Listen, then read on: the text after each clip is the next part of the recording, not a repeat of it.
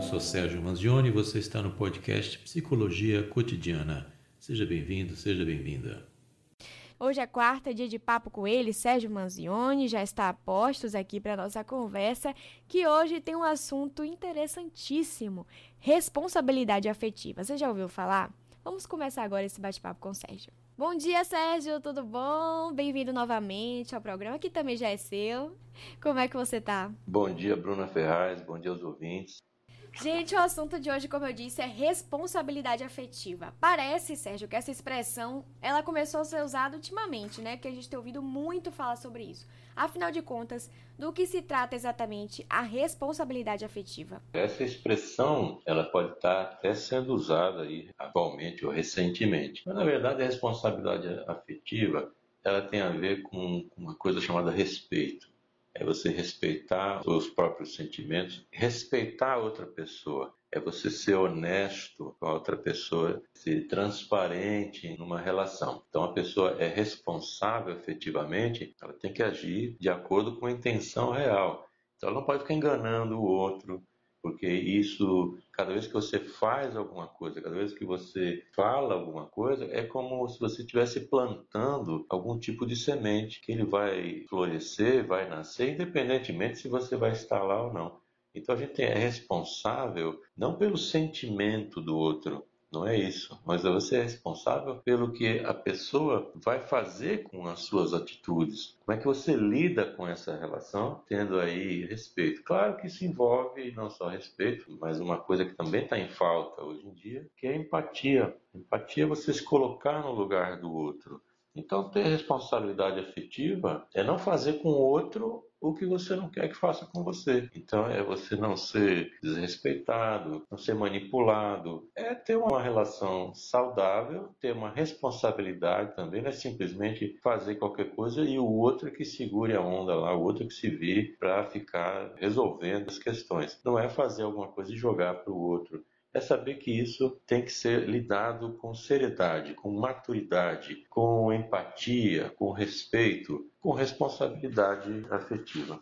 Sim, sim, exatamente, Sérgio. Agora, como eu tinha citado anteriormente, essa responsabilidade afetiva, ela, esse conceito, ele é novo, ligado aos novos tempos, ou é algo que já existia antes? Porque é como uma daquelas expressões, né, que de um tempo para cá ficou popular. É verdade, de um tempo para cá a gente tem revisitado certas expressões, né? A gente pega alguma coisa que já existe, batiza com outro nome para ficar mais moderno. Mas o que a gente estava falando é exatamente isso. É algo que está sendo lidado agora, está sendo falado recentemente, exatamente porque que as pessoas resolveram falar nisso porque está doendo, não é? Porque a pessoa se sente desprezada ou se sente de uma hora para outra manipulada e aquele sentimento já está grande enquanto que o outro está indo embora. Isso é uma coisa bastante comum hoje em dia. Até o próprio filósofo Zygmunt Bauman, que fala sempre naquele conceito de amor líquido e etc., ele diz uma coisa bem interessante, que nos dias de hoje não existem amizades, existem conexões. Então, da mesma forma que você faz uma conexão rapidamente, você desfaz. Você aperta um botão deleta, você apaga lá 5 mil amigos no Facebook. Você bloqueia uma pessoa, ou seja, você cancela uma pessoa com dois, três toquezinhos na tela do, do, telefone ali, você já elimina uma pessoa. Quer dizer, você elimina virtualmente, né? ainda bem, né? Porque já pensou o dia que se isso acontecesse, você eliminar uma pessoa mesmo, mas de qualquer sorte você cancela essa pessoa com uma facilidade, sem se importar com o rebatimento disso. Ou seja, eu faço aqui a pessoa que se vire lá para lidar com esse sentimento que eu estou deixando. Então não me incomodo nem um pouco com isso. É um egoísmo bastante grande, mas ele está falando sempre de conceitos que são antigos. Você vê que as pessoas, há décadas atrás, elas cuidavam mais do fim da relação. Então, quando uma pessoa terminava uma relação, isso lá 30, 40 anos atrás, ela esperava, ela dava um tempo para poder aparecer publicamente com outra pessoa, mesmo que tivesse já uma outra pessoa. Mas ela dava um tempo, dava uns três meses, quatro meses, para que a pessoa que ficou para trás, ela não se sentisse mal ao ver aquele ente amado com outra pessoa nova, que dói bastante. Hoje em dia, essa falta de responsabilidade afetiva faz com que a pessoa rompa um relacionamento aqui, ou pelo menos, como diria Bauman, faça um rompimento de conexão, desconecte dessa pessoa aqui, e imediatamente ela está colocando fotos no Instagram,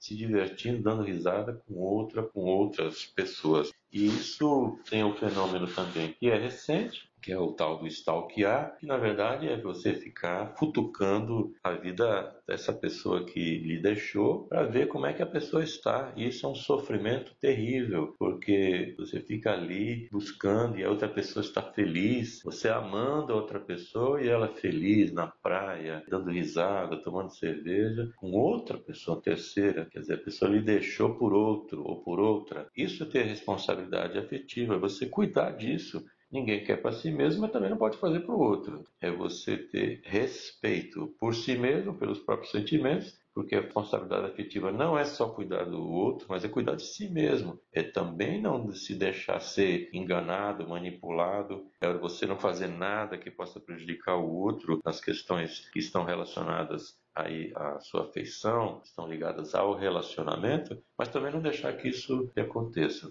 respeito é a palavra de ordem. Exatamente, Sérgio, é bem por aí mesmo. E ultimamente, é, apesar da gente estar comentando muito sobre isso, usando muito essa expressão, tem sido deixado de lado, né, em tantas questões, até mesmo falando sobre Covid, o que é, né, uma falta de responsabilidade com o próximo, a gente simplesmente ignorar tudo e sair vivendo como se não houvesse amanhã. Mas é isso. Agora, Sérgio, para você que está chegando agora, é claro, vamos lembrar aqui, né? Converso com Sérgio Manzioni, psicólogo e colunista, que está aqui toda quarta-feira. Eu sou Bruna Ferraz, inclusive vou lembrar aqui justamente porque uma pessoa muito sábia me lembrou de me lembrar do meu nome. Sérgio, muitas pessoas elas acabam confundindo a responsabilidade afetiva, que é ter esse cuidado com o outro, com dizer sim para tudo, concordar com alguém, é, mesmo para que, que não seja a sua vontade de concordar, só para não magoar aquela pessoa. Eu, inclusive, tenho sérios problemas com isso, com a minha dificuldade né, de falar não. Como é que a gente pode equilibrar isso, Sérgio? Qual é o limite do autocuidado e o cuidado com o próximo? É bem diferente. A gente não, não, não pode confundir a responsabilidade afetiva com essa desonestidade ou a falta de sinceridade. Você tem que falar a verdade sempre. Agora, a quantidade e a forma com que você vai falar isso, o cuidado vai estar aí, né? Como é que você vai falar as coisas para outra pessoa. Então, você não pode é, falar sim para tudo só para não magoar o outro. Lembrando que, se você falar sim para o outro, você está falando não para você. Quer dizer, não necessariamente, né? Você pode falar um sim para o outro que também seja a sua vontade. Mas, no jeito que você aqui colocou, né, na sua reflexão, é de que eu tenho que dizer amém para o outro, para não magoá-lo. Mas isso é um perigo, porque o outro pode estar tá lhe manipulando, o outro pode estar aí, ou mesmo que não esteja manipulando, não significa que sempre que você tem que aceitar o que o outro faz ou o outro fala. Esse diálogo tem que ser muito claro, a comunicação tem que ser muito clara. Comunicação afetiva, tenho que dizer para o outro o que é que eu estou sentindo em relação ao que ele faz, ao que ela faz. Então, isso aqui que você fez não me faz bem. E de outro lado, isso aqui que você fez me faz bem. Então, eu preciso lidar com essa situação de uma forma em que eu tenho que ser protagonista da minha história e sem magoar o outro. Ok, tem um meio termo aí? Tem. Você tem que lembrar que, em primeiro lugar, está você, mas não quer dizer que você é o único. Quando eu falo em primeiro lugar, significa que tem um segundo lugar, um terceiro lugar. E se colocar em primeiro lugar, você valorizar o seu sentimento, valorizar você como indivíduo. Mas isso não quer dizer passar em cima do outro. Aí seria egoísmo. Mas, de qualquer forma, a gente não pode dizer sim para tudo só porque vai agradar o outro. Eu, então, ah, eu não quero magoar o outro. Você não magoou o outro, você estica um problema, você pode estar tá até não querendo mais ficar na relação, mas não diz não para o outro. Aí você está sendo irresponsável afetivo, porque você está dando falsa esperança para o outro. Você está deixando ele acreditar que a relação está ficando bem, que está indo para um caminho que não está indo. Então a gente tem que ter sinceridade. Rompimentos sempre doem, mas são necessários, porque é melhor um sim e um não que um talvez. O não dói, mas define pelo menos a situação. Exatamente, Sérgio. Agora, para a gente é, trazer aqui uma outra questão relacionada a isso, nós crescemos, vivemos em uma sociedade egoísta. No Brasil, inclusive, a gente tem essa realidade difícil, a gente cresce muito com essa cultura de cada um pelo seu, inclusive com aquele ditado que eu também para variar, troquei as bolas, mas você também me disse como seria o certo, que é aquela farinha pouca, meu pirão primeiro, aquela ideia de esperteza, garantir o seu. Então, a gente cresce muito com a ideia individualista, principalmente em realidades assim. Como é que uma sociedade com essa complexidade pode desenvolver essa responsabilidade afetiva com o próximo? Eu diria até que hoje em dia nem é mais farinha pouca meu pirão primeiro. Eu diria farinha pouca só o meu pirão. O outro não vai nem ver nada da farinha eu quero tudo para mim e o outro que se vire para lidar com isso. Isso é o sinônimo do egoísmo. E para a gente poder desenvolver responsabilidade efetiva, que é algo que pode ser aprendido, sim, não se trata de nada assim natural, aliás, é aprendido mesmo. Né? A questão básica para a gente desenvolver essa responsabilidade efetiva com o outro é a gente desenvolver uma responsabilidade efetiva com a gente mesmo. A partir do momento que você se respeita, que você tem alto amor, que você mantém a sua afetividade, as suas relações de forma honesta, transparente, sincera, tendo empatia pelo próximo, naturalmente que você já está respeitando o próximo, você já está tendo responsabilidade afetiva com o próximo. É só você praticar isso, ser respeitoso consigo mesmo, ser claro nas relações, respeitar o sentimento do outro, a dor do outro, ter empatia, pronto, está feita a responsabilidade efetiva e você está sendo claro, honesto com a situação e tudo fica bem. Pois é, e agora, para a gente poder finalizar esse papo, Sérgio, eu tenho aqui uma última pergunta. Tem gente que é incapaz de desenvolver uma preocupação de bem-estar com o próximo ou não? Todo mundo tem essa capacidade de aprender isso, de desenvolver esse lado mais altruísta. Tirando os psicopatas que não têm nenhum tipo de empatia, a gente pode dizer que as pessoas sim podem aprender. Isso é uma construção cultural. Tem a ver com o contexto que a pessoa vive, e não só familiar, mas o contexto social que a pessoa está inserida. Mesmo dentro de uma cidade, a gente tem bairros que têm culturas, microculturas diferenciadas. Então, é possível, sim, você aprender isso, você pode ter o cuidado com o outro a partir do momento que você começa a se ver no outro. Se as pessoas conseguissem se olhar no outro como se o outro fosse um espelho e se ver na situação do outro, que a empatia, tudo ficaria mais fácil. Então a pessoa olha o outro e vê: eu podia estar nessa situação, eu não quero que isso aconteça comigo, eu jamais quero passar por isso. Então a pessoa passa a entender a dor do outro e saber que o outro hoje pode ser ele amanhã. Ok, Sérgio, tá aí o recado dado, viu, gente? Tá aí o recado dado, se ele tá dizendo é porque é verdade.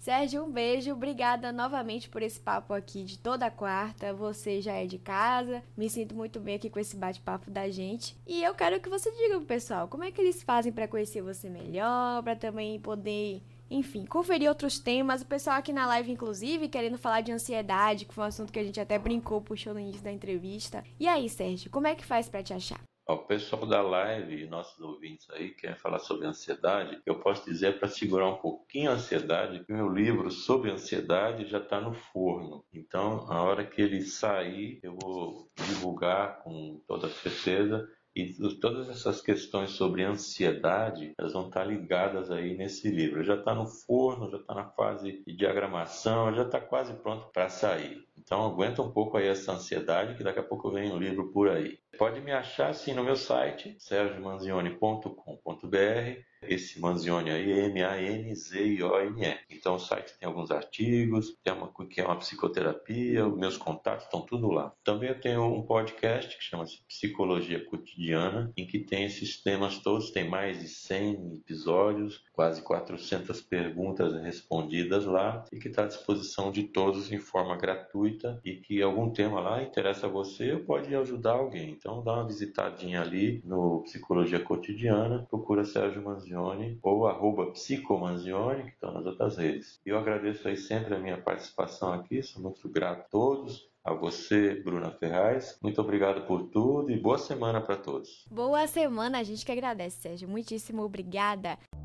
Você acabou de ouvir mais um episódio do podcast Psicologia Cotidiana. Muito obrigado e até o próximo.